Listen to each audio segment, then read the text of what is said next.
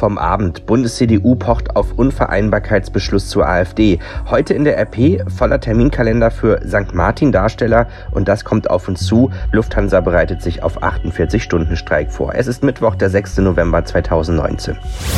Der Rheinische Post Aufwacher. Der Nachrichtenpodcast am Morgen.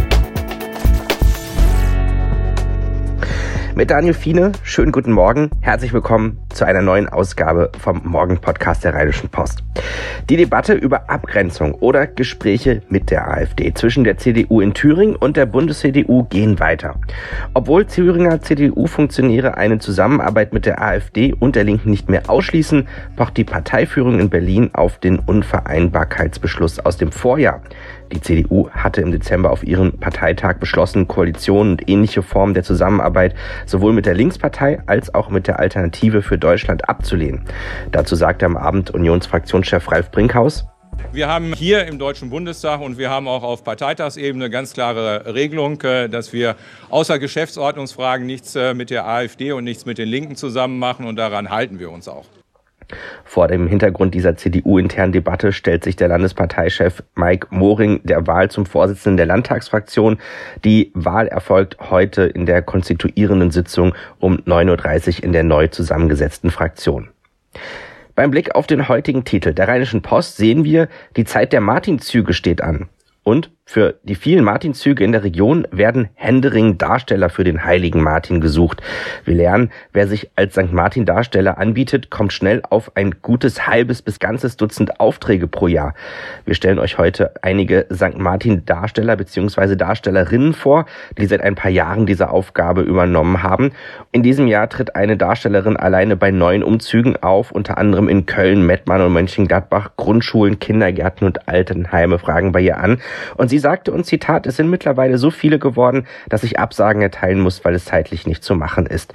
Hunderte Umzüge gibt es allein im Rheinland. Die Tradition ist zwischen Rhein und Eifel-Vorland so fest verwurzelt, dass sie als immaterielles Kulturerbe des Landes Nordrhein-Westfalens anerkannt worden ist. Die ganze Geschichte gibt es heute in der RP und bei RP Online. Schauen wir jetzt auf die Nachrichten aus Düsseldorf.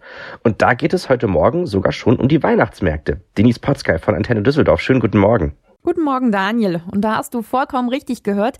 Wir haben uns nämlich gefragt, wie lockt die Stadt jährlich so viele Touristen auf unsere Düsseldorfer Weihnachtsmärkte? Außerdem werfen wir noch einen Blick auf die Themen im Rathaus. Dort sollen heute die Regeln für die Nutzung von E-Scootern verschärft werden. Und das wird viele Fanherzen höher schlagen lassen. Nach dem Sondertrikot von der Fortuna und den Hosen gibt's jetzt eine ganze neue Kollektion zu kaufen. Die Düsseldorfer Weihnachtsmärkte starten in gut zwei Wochen und werden auch wieder viele Touristen in unsere Stadt locken. Die Tourismusagentur der Stadt wirbt beispielsweise gezielt bei Busunternehmen im Ausland. In der Regel kommen weit mehr als 1000 Busse, die meisten aus den Niederlanden. Hintergründe zum Thema von Arne Klü. Dass die Busse zu uns kommen, ist seit Jahren gewohnt, aber längst kein Selbstläufer. Auf unsere Anfrage hat Düsseldorf Tourismus erklärt, dass gezieltes Marketing dahinter steckt. Das sei unter anderem nötig, weil auch die niederländischen Städte mittlerweile erkannt haben, dass Weihnachtsmärkte funktionieren. Immer weiter ausgebaut wird das Werben über Social Media, vor allem Instagram. Die städtische Tourismusagentur hat sich in diesem Bereich verstärkt und wird von einer Agentur aus der Friedrichstadt unterstützt. So werden zum Beispiel kurze und längere Spots für den Weihnachtsmarkt gedreht.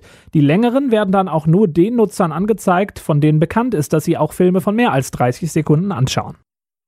Ab Januar gelten neue Regeln für E-Scooter. Heute wird im Rathaus über dieses Thema debattiert. Zum Hintergrund, immer wieder gibt es Beschwerden, vor allem darüber, wie und wo die Fahrzeuge abgestellt werden. Nun gelten strenge Regeln. Ab Januar ist es verboten, sie in Fußgängerzonen, Parks, auf Spielplätzen, den Rheinbrücken und in weiten Teilen der Altstadt zu parken. Die Anbieter von E-Scootern müssen sie innerhalb von zwölf Stunden entfernen, wenn sie kaputt sind oder illegal abgestellt wurden.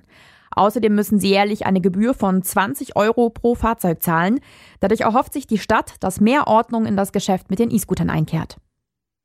Für Fans der Fortuna und der Toten Hosen gibt es Neuigkeiten. Nachdem das Sondertrikot der Hosen in der letzten Woche schnell ausverkauft war, gibt es nun eine gemeinsame Kollektion.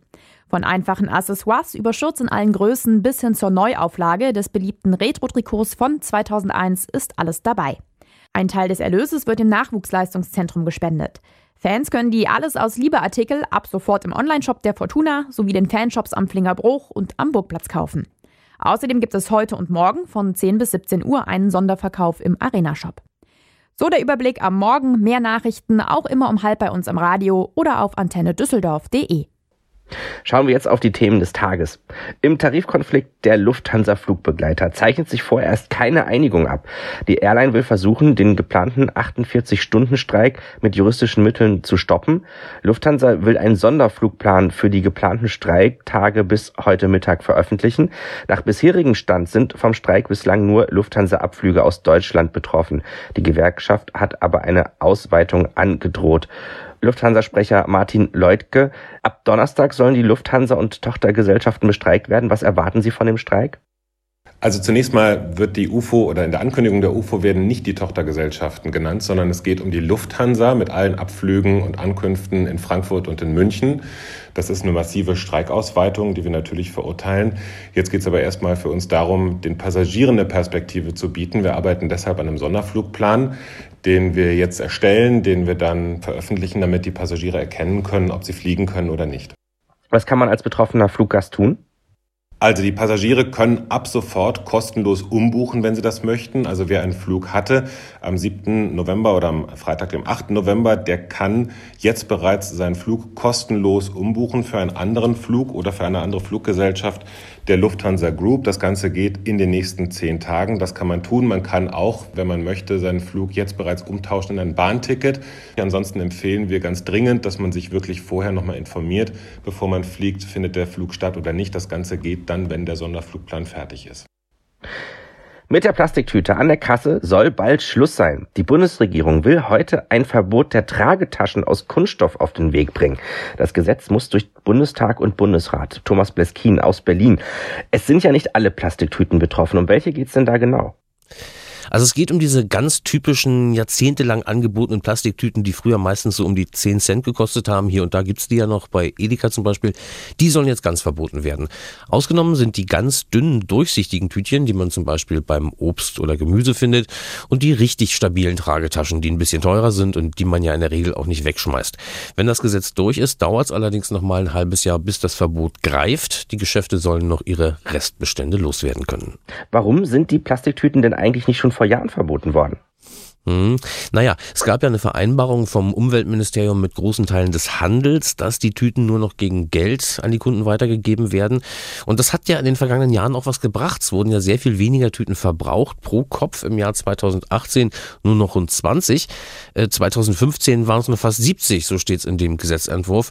Allerdings erwartet das Ministerium nicht, dass der Verbrauch äh, nur mit dieser Vereinbarung jetzt noch weiter sinkt. Das Ziel ist aber nicht 20, sondern null Tüten pro Kopf und Jahr. Deshalb jetzt das Verbot. Ein Bericht von Thomas Bleskin von der Deutschen Presseagentur. Vielen Dank. Im Kampf gegen unnötiges Wegwerfen von Lebensmitteln will Bundesernährungsministerin Julia Klöckner von der CDU über weitere Schritte beraten. In Berlin kommt sie dazu um 11 Uhr mit Vertretern mehrerer Branchen und Verbände in einem Dialogforum zusammen. Eine vom Bundeskabinett beschlossene Strategie sieht mehr Informationen, Forschungsforderungen und eine Reihe von Maßnahmen auf freiwilliger Basis vor, damit weniger Produkte im Müll landen. Schauen wir jetzt noch auf das Wetter. Der Tag, der wird heute echt grau. In der ersten Tageshälfte werden wir auch vom leichten Regen begleitet. Später ist es dann bedeckt, aber eher trocken. Mehr als 10 Grad werden es heute insgesamt nicht.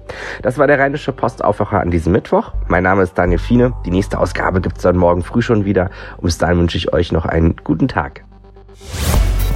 Mehr bei uns im Netz www.rp-online.de